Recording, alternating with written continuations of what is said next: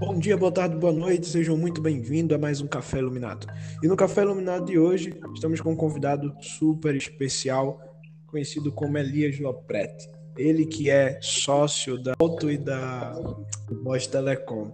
Elias, seja muito bem-vindo a esse podcast.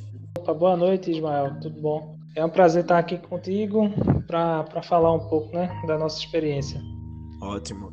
É, qual é a tua área de atuação? O que é que tu faz hoje? Qual, é, o que é que consome teu tempo? Pessoal, eu trabalho na área de tecnologia, né? Eu dou hum. Assalto Soluções, ela dá consultoria para provedores de internet, né? É uma empresa focada em dar consultoria a provedores de internet, isso todo o Brasil. Uhum. É, e a Nevoz é uma operadora de telecom, uma operadora de telefonia, telefonia VoIP, fixo e a gente está migrando também para o mercado de MVNO, que é o mercado de telefonia móvel. Ou seja, a gente vai poder oferecer é, chips, é, telef é, planos de, de, telefonia móvel, né? 4G e assim que o 5G estiver em operação, a gente vai conseguir também. Legal, fantástico. Legal. E quais são os números hoje de faturamento que a empresa tem? É, a Salto é uma empresa de três anos, né? Aí a gente, a gente tem uma política. O mercado da gente de provedor é, é um mercado bem. Como é que eu vou dizer? Tem umas particularidades somente dele. Então, a Salto ela não expande muito, é, porque ela trata, ela atende um nicho é, bem específico de provedores, que são provedores é, que já tem uma SN, que, que tem licença, e já tem um porte mais considerável. Hoje a gente atende a 40 clientes no Brasil todo. Ah, a gente tem um faturamento de 350 mil, 400 é, mil anual, né? Uhum. E a Nevoz, como é uma empresa que está começando agora, né? A gente está terminando de, de fazer a parte burocrática, tudinho, gente já tinha a operação é, de telefonia fixa, aí deu uma parada com, por conta da, da pandemia, não sei o quê, e agora começou, eu e meu sócio, o Anderson, né, a gente começou a tocar mesmo. A gente hoje está com 20 clientes mas a, a, previsão é que até o fim do ano que vem a gente já esteja com mil clientes. Ah, como a, a Solta ela tem mais tempo, né? ela tem já três anos de existência, conta como foi, é, como foi o início dela, como é que vocês iniciaram, como teve essa ideia, como foi a sociedade? Cara, assim, eu, eu trabalho na área desde 2004, né? na área de telecomunicações, é, trabalho com provedor de internet desde 2004 comecei trabalhando. É, na verdade, eu comecei trabalhando numa, no Chinatown. É, o meu mestre, seu Jensen Fong, é, com tecnologia, né? Informática, tudinho. Ah, e fui trabalhando em várias empresas aqui do estado, é, é, de empresas de, de médio porte, grande porte também. E com o tempo eu fui percebendo que assim eu já não, já não me cabia mais estar tá trabalhando como CLT. Entendeu? Eu tinha alguns desejos ah, de conquistas pessoais que o trabalho CLT não me proporcionava. Qual foi e... o momento de maior insight, aliás? O momento assim que você mais percebeu que CLT não era para você? Cara, assim, eu, eu já vinha desde 2004 eu, eu tenho vontade de montar o meu negócio, só que tinha medo. Uhum. É, e eu, eu trabalhei numa, numa, empresa agora em 2018, foi a minha última empresa carteira assinada, né? E foi onde eu encontrei o meu sócio atual, o Albino. É, a gente tinha a mesma visão, assim, a gente já atendia alguns clientes é, por fora da empresa, né? Já tinha um mercado freelance e a gente deu uma conversada. Uh, o momento do, do insight foi que eu, eu, assim, eu trabalhava na área técnica, eu fui escalado, fui direcionado para trabalhar na área comercial, com venda. Né? Eu ajudava os vendedores, é, eu era o pré-vendas, que, que chamavam, uhum. né? Eu ia com o pessoal de vendas é, ajudar na parte técnica, que eles tinham dificuldade na parte técnica. Eu dava treinamento também para o pessoal de vendas. E quando, quando eu entrei no departamento de vendas, as vendas aumentaram. Eu não lembro quantos por cento, mas deu um boom porque os vendedores chegavam com argumento, a argumentação técnica né, para o cliente. É, e como era um provedor que ia atender o mercado corporativo, empresa de TI, essas coisas, precisava ter essa, essa visão técnica, entendeu? Então, nessa hora aí, foi que eu comecei a ver, eu tenho essa, essa veia comercial, eu, eu consigo vender, entendeu? E eu já estava uhum. bem saturado de estar tá trabalhando para os outros. Eu tinha aquela, eu, uma coisa que eu falava com meu sócio, cara, eu já estou cansado de ver o meu trabalho dar dinheiro somente para os outros e eu não aproveitar. Então a gente decidiu montar a empresa, atendendo. Ele já tinha os clientes dele, eu tinha alguns meus, a gente juntou isso daí. E no começo o nome da empresa era Smart TI. Aí, de assim, já existiam outras empresas com, com esse mesmo nome, a gente teve que, que mudar o nome da empresa, né? Aí foi quando mudou para Salto Soluções. É um serviço de um valor agregado maior. No, na, eu atuo em dois segmentos totalmente diferentes. A Salto, ela, ela tem poucos clientes, mas com um valor agregado maior. Ah, já a Nevoz, ela é uma empresa que quanto mais eu vender, melhor. O valor é bem menor, né? O, o, o ticket médio é bem menor, então eu tenho que fazer volume. Quantos funcionários? Se tem, se é que tem funcionários? Tem, tem. É, assalto tem tem três funcionários. Tem eu, meu sócio e mais três funcionários. A Nevoz não, só sou eu e meu sócio. Como Pode é que dizer. funciona o processo seletivo para escolher os funcionários? gostar de tecnologia, né? O cara precisa gostar, uhum. porque é um meio que realmente consome muito é, do seu tempo. Primeiro, consome muito do seu tempo para você estudar. Você tem que estudar muito, estudar bastante, estudar para sempre. Você nunca para de estudar. É, segundo, cara, tem que ter já alguns conhecimentos é, na área de, de, de telecom, né? mais especificamente, algumas tecnologias que a gente mexe. Ah, agora, recentemente, a gente contratou um estagiário, que é um desses funcionários. E a gente fez algumas, algumas seleções, né? prova, tudinho. E a gente selecionou um que o que era o mais, vamos dizer, o mais verde, porque a gente também quer formar a, uma identidade no nosso funcionário, entendeu? A gente quer deixar que ele, ele tenha a nossa cara também, o nosso jeito de trabalhar.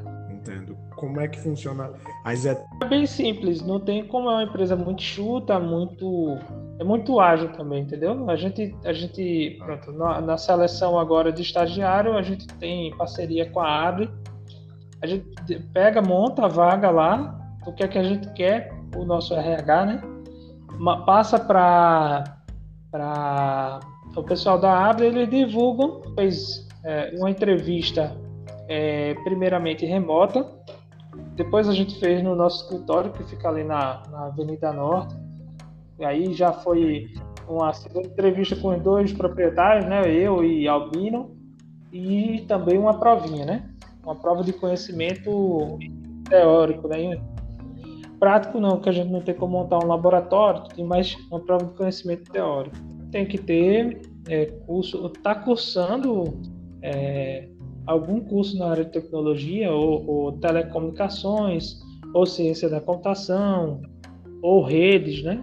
Ou sistema da informação, algum curso na área de tecnologia. Então, se você aí que está ouvindo, turma, é alguém que está cursando tecnologia, que ama é, trabalhar com isso, que quer dedicar o seu tempo para isso, é uma grande oportunidade de você encontrar uma empresa para crescer, né? É, e fazer o seu plano Sim. de carreira. É, a, a, gente vai abrir. A Nevoz, como é que foi? A Nevoz é, é assim, foi é, é mais recente, né? A Nevoz eu já mexo com a parte de, de VoIP há muitos anos também. e o Anderson, que é o meu sócio lá, a gente também é conhecido de longas datas em empresas que a gente trabalhou junto. Ele montou um provedor de internet para ele na Paraíba, foi morar lá e ele tinha há dois anos atrás ele me convidou para para montar essa empresa com ele. Na época eu não aceitei porque eu estava focado totalmente na salto.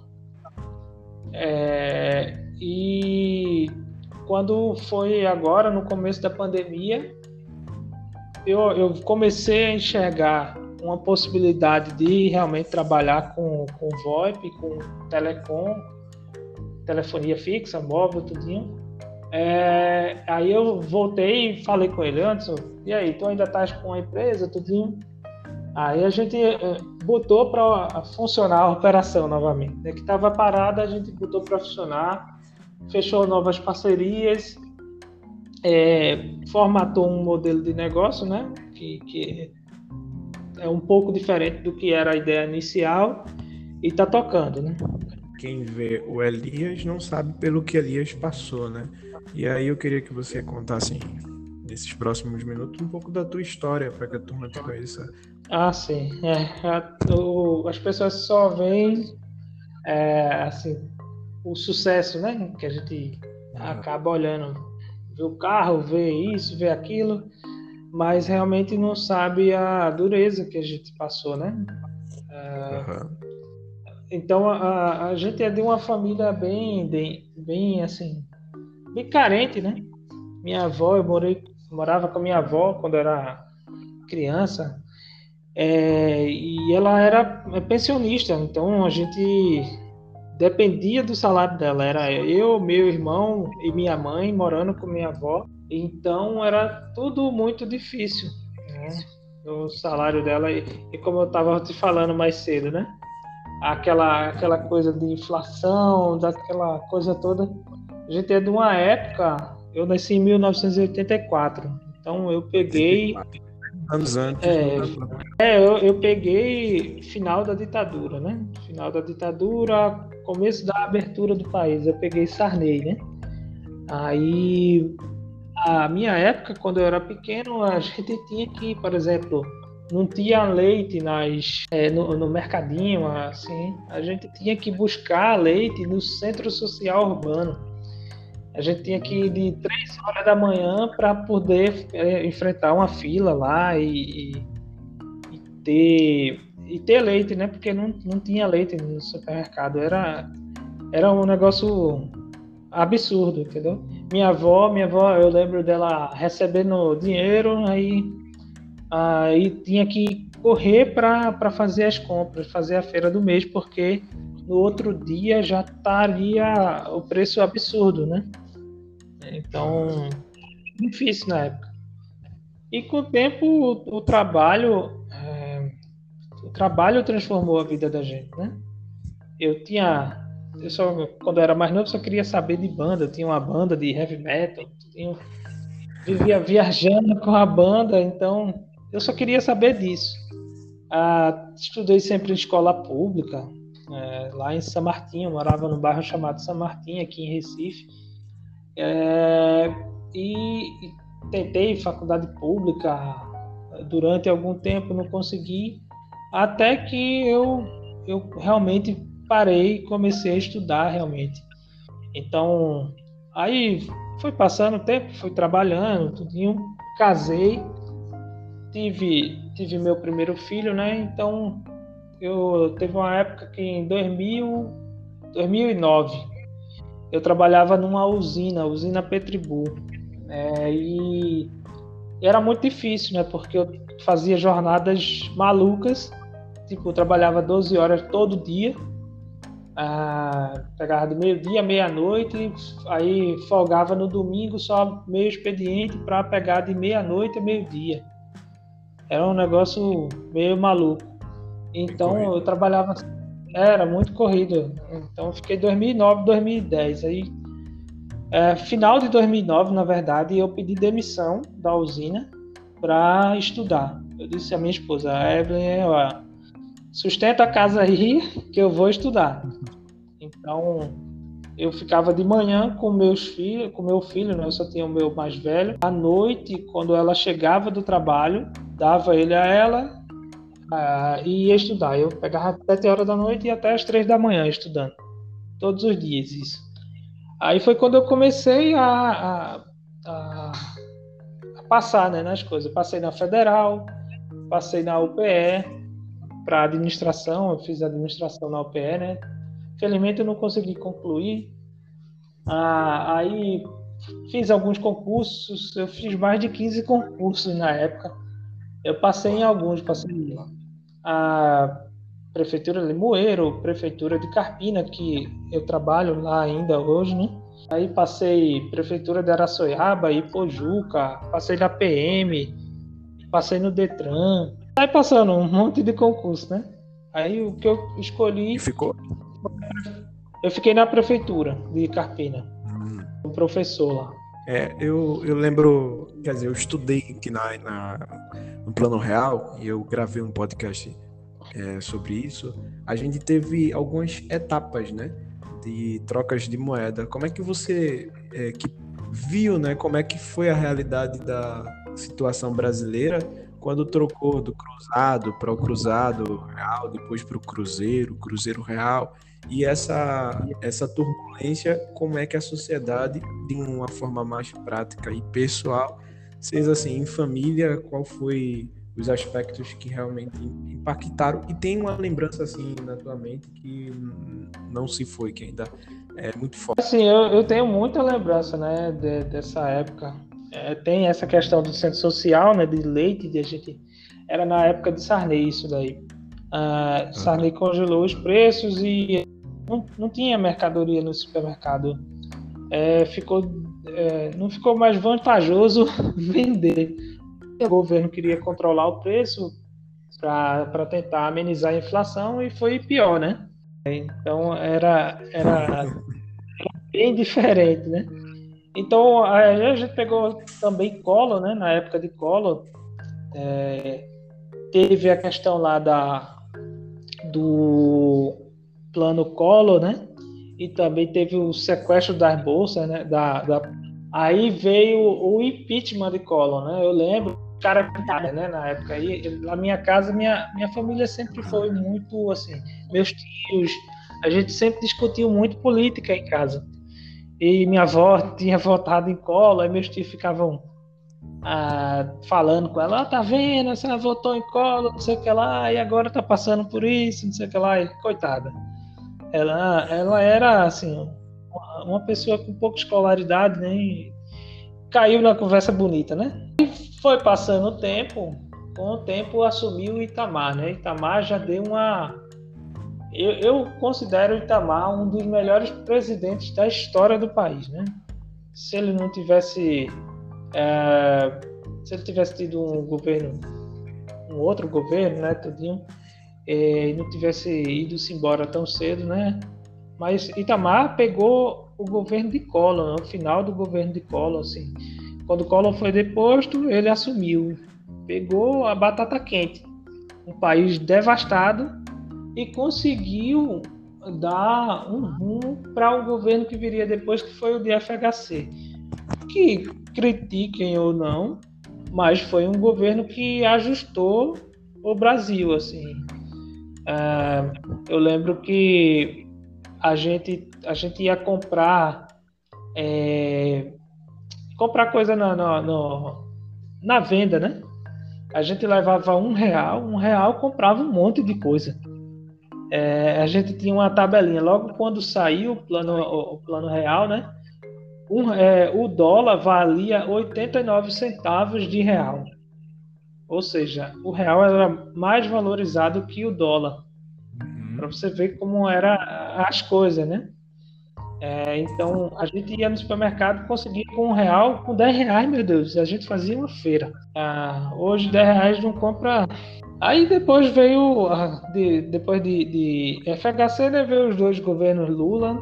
No primeiro, realmente, a gente viu uma melhora grande. É, no segundo, foi aquela tragédia lá, né, do mensalão, que uma curiosidade, né, que quem descobriu o mensalão foi uma jornalista chamada Renata Lopretti, que por sinal Uau. é da nossa família. É, da, a jornalista lá da Globo.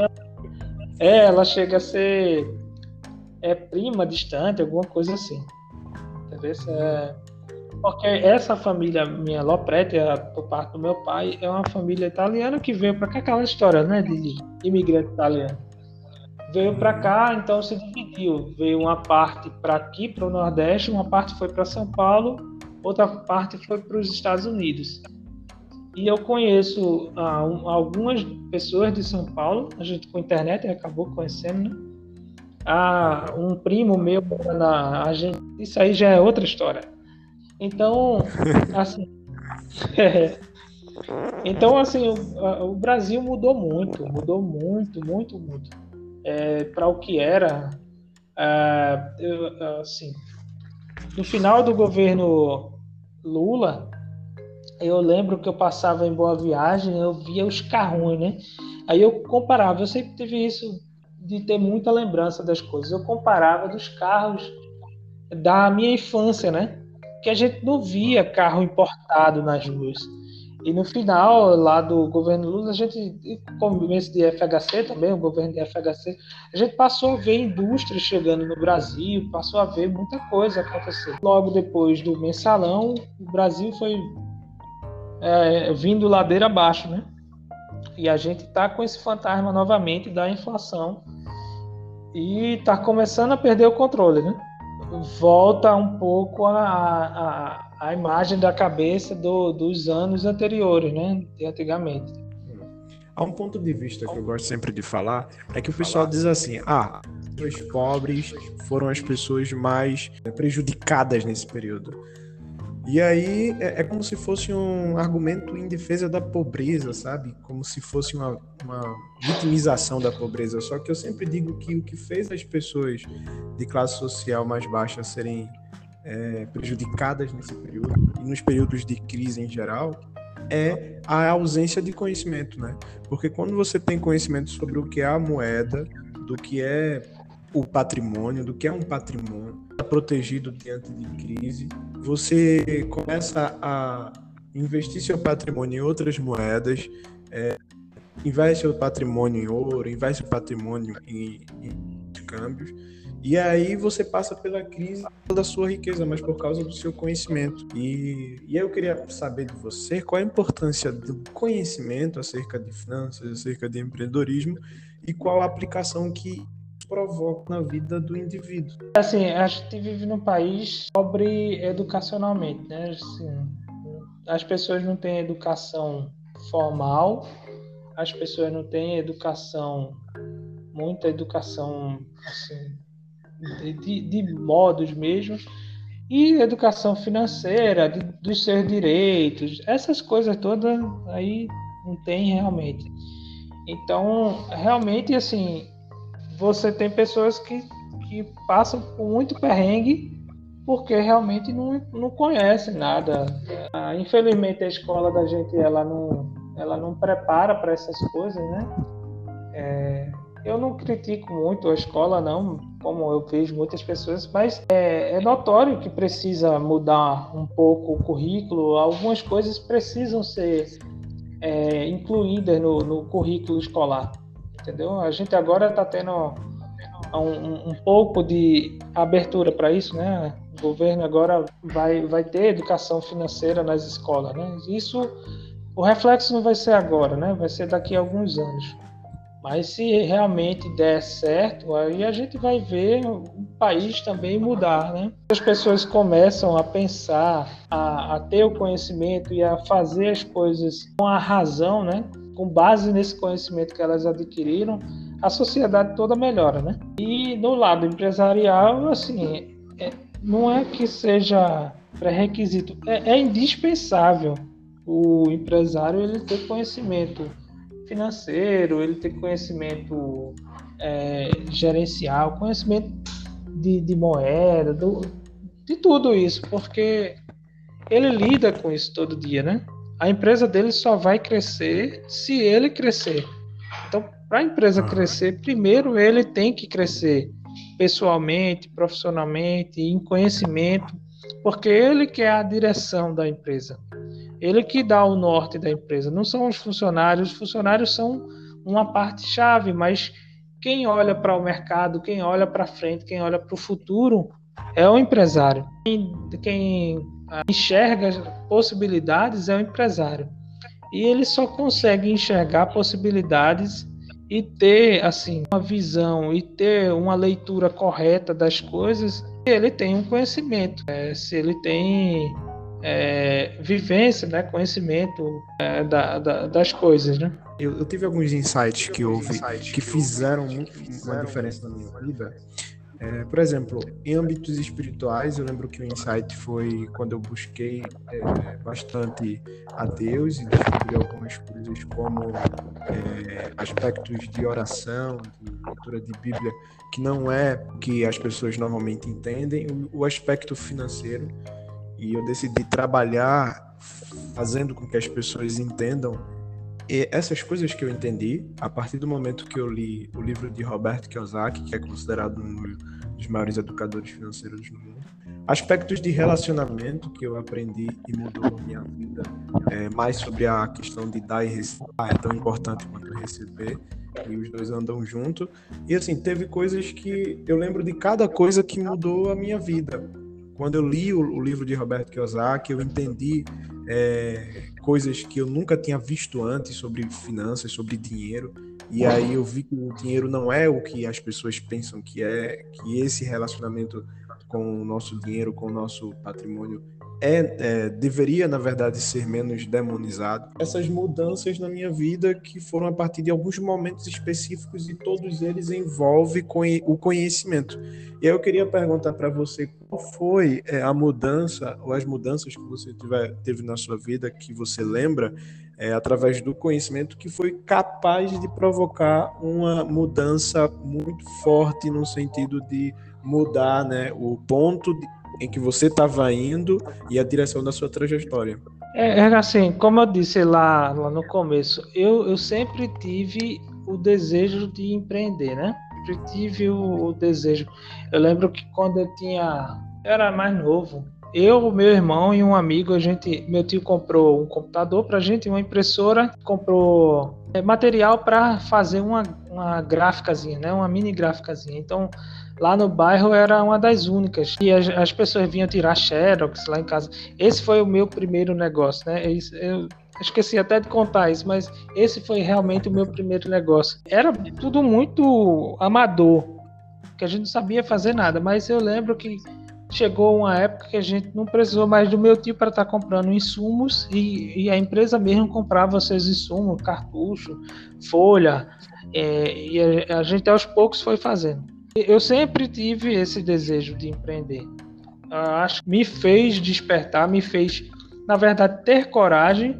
Foi assim, o passar do tempo eu vendo, eu, poxa, eu tô, eu tô ficando mais velho. Se não for agora, nunca mais vai ser. Então, quando também quando eu encontrei Albino, eu encontrei uma pessoa que seria um sócio que é muito importante, né? Você ter uma pessoa de confiança que você possa tocar junto o seu negócio, né? Então, a definição de, algo... de, de, de mindful, que é, eu acho que é justamente isso, que é quando duas mentes se unem para um propósito, sabe? E a noção básica é que o, é, as duas mentes é, juntas dão uma soma maior do que é, dão um resultado maior do que a soma das particularidades. Sim, sim. É, é, assim, eu, eu, digo que a gente se completa, porque eu e ele somos muito diferentes nas nossas convicções. Porém, quando junto as convicções dele junto com as minhas, é, é, é isso que forma a nossa empresa, né? É isso que vai levando a gente para frente. Então, isso foi um ponto de, de, de mudança, né? um ponto de reflexão bom algumas coisas que eu li também. Eu não sou muito de ler, eu estou começando a ler agora, porque eu, eu, eu sempre trabalhei muito, só fui sendo levado. Agora, como as empresas estão conseguindo me dar um, um retorno bom, tudinho, Então eu estou parando agora, estou correndo atrás do prejuízo, né? Porque agora eu, eu, começo a ir para um outro patamar que é realmente saber investir, saber, ter melhor conhecimento sobre as coisas. Eu já tenho ter feito curso de administração, tenho um certo conhecimento mas isso sempre tem que estar tá sendo refinado, né? Você tem que estar tá sempre estudando. Uhum. Agora, diz para a turma qual é o conselho que você tem para o pessoal que deseja empreender, que não tem condições, que se vê numa situação complicada, difícil, mas pensa numa vida melhor. Qual o conselho que você daria? Conselho de pai para filho? Assim, a primeira coisa é assim, nunca, nunca vai ter o momento certo o momento certo é quando você parar realmente para fazer, né? Você tem que se jogar, é ter coragem de se jogar. É, não esperar você ter um negócio perfeito, um produto perfeito, um serviço perfeito. É se jogar e fazer.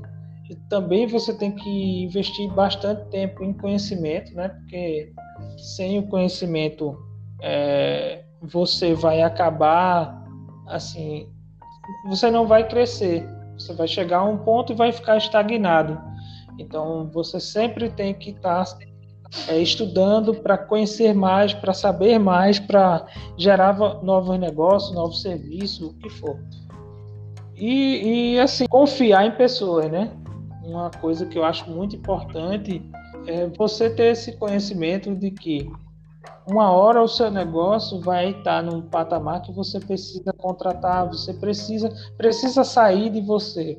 Não vai ser você mais que vai estar o tempo todo fazendo tudo. Vão ser outras pessoas. Muitas vezes a gente não, não confia muito, né? De botar outra pessoa para fazer aquilo que, que a gente sempre fez. Mas é necessário. Em uma empresa cresce confiar nas pessoas, né? Sem, sem ter uma equipe. Eu sempre costumo nos podcasts dar um presentinho para a turma é, com alguma promoção, alguma premiação, alguma coisa do tipo do convidado que vem. É, teria alguma um presente para o pessoal que se enquadraria na, nas configurações de cliente ou alguém que quer trabalhar contigo? É, assim, a Nevoz, eu, eu porque é um mercado mais voltado para qualquer tipo de pessoa, né? Tanto para pessoa física, jurídica. A assalto é mais privada, né? Assim, mais fechada. É um nicho bem definido. Mas a Nevoz é mais aberta. Posso é, dar uma grande promoção, né? De, de algum plano nosso de telefonia. Quem estiver escutando e, e, quiser fazer portabilidade, por exemplo, eu, eu cobro para fazer a portabilidade. Quem quem vir desse podcast, eu não vou cobrar a portabilidade e vou dar um desconto bem legal lá na, na ativação da numeração. Então tá, quem vir, quem, quem entrar em contato e dizer, ó, eu vim pelo Milecast podcast lá, vai ter um desconto de é, portabilidade é, gratuita, é isso? Isso, isso. A gente hoje a gente cobra 70 reais para fazer a portabilidade, que é um custo que a Anatel nos cobra, mas quem vier desse é, desse podcast aqui, ah, eu vou zerar isso, não vou cobrar. E a gente vai dar também um desconto na, na mensalidade do plano de telefonia, né? A gente tem tá, hoje. qual é as vantagens que a pessoa tem? Quais as vantagens que as pessoas vão ter ao fazer essa portabilidade e assinatura? É, a primeira coisa é que você não depende mais de um ponto fixo, você não depende mais de um cabo para ter um telefone fixo no seu celular. Você pode receber ligações, por exemplo, 081 estando no Japão. É só você ter internet no seu celular e você consegue falar localmente com a sua empresa. Você está no Japão, você consegue falar localmente ou sem custo nenhum com a sua empresa que está aqui em escada, por exemplo. Então, essa é uma das vantagens da telefonia uh, VoIP, né? Você elimina a barreira do cabo, que é, é até o, o, nosso slogan, né? É, Nevoz, é, livre-se dos cabos, venha para a nuvem, né? Tudo, tudo nosso está baseado na nuvem, toda a nossa infraestrutura está baseada na nuvem. Né? Como é que a pessoa que quer te encontra? Tenho, tenho o, o, nosso site da Salto Soluções, né? www.saltosoluções.com.br. Tem o meu Instagram, arroba Loprete, meu Facebook também. Tem o, o LinkedIn, arroba Loprete também. Ah, e tem o, o, meu WhatsApp, né? Quem, o, o WhatsApp comercial, quem quiser entrar em contato comigo, você for provedor de internet, você quiser uma consultoria de, de internet que, que é capaz de levar o teu provedor para um patamar é, muito além do que você está hoje, é só me falar comigo. Ou se você precisar de soluções de telefonia, também pode falar comigo. É, é 81 99774 3707. De bola. E a turma, para que a turma saiba, a gente é, é, parente, né? A gente é família, né? Sim, sim. Temos, né? Uh, Elias, para finalizar, é, eu queria saber, você já está investindo? Sim, sim, eu fiz lá uma conta na Binance, né? Aí uhum. botei lá alguma coisa para investir em algumas criptomoedas. É, é que o povo conhece mais por tá. Aí foi algumas. Eu tenho que ver aqui, porque eu não sou realmente um profundo conhecedor, mas é a Shiba, aquela moeda da moda, né? É, e teve outras duas lá. Eu, eu fiz um aporte, né? No caso, Por enquanto só, só tem isso. investimentos em, em criptomoedas. Em cripto, em cripto. Aí eu tenho uma conta na XP que eu vou também. Eu depositei um valor lá, mas eu não fiz nenhum aporte ainda em ação ou qualquer outra coisa, ou em fundos. É, eu sou, assim, pra, apesar de ter investido em criptomoeda, que é totalmente volátil, né? É, eu sou mais um pouco mais conservador, né? Por, por não entender tanto. E também por eu não ter essa coisa de eu não quero ficar olhando o gráfico o tempo todo lá na frente do computador. Entendeu? Então, porque eu sou consumido pelo, pelos negócios, né? Então eu tenho que focar nos meus negócios, que é, são eles que vão me gerar é, capacidade para eu poder investir. Ah, então, para você que já tem investimento em cripto, mas não investe ainda em ações, em fundos imobiliários, em renda fixa, eu vou te dar totalmente de graça uma mentoria, a mentoria que eu faço todo dia um com a equipe, e vou colocar você no grupo da mentoria. E aí você vai poder ah, tirar todos os vídeos que quiser para começar a fazer seus investimentos. O que, que você acha? Massa. Tô precisando, viu? Tô precisando. Então, pronto. Elias, foi um prazer te receber. Espero que a gente possa gravar mais. Prazer foi todo meu. É, quando quiser, pode falar aí. Eu, assim, eu tô no, on, não tô tanto na correria, a gente vai e grava sem problema nenhum. Então é isso, gente. Vejo vocês no próximo episódio. Até mais e tchau.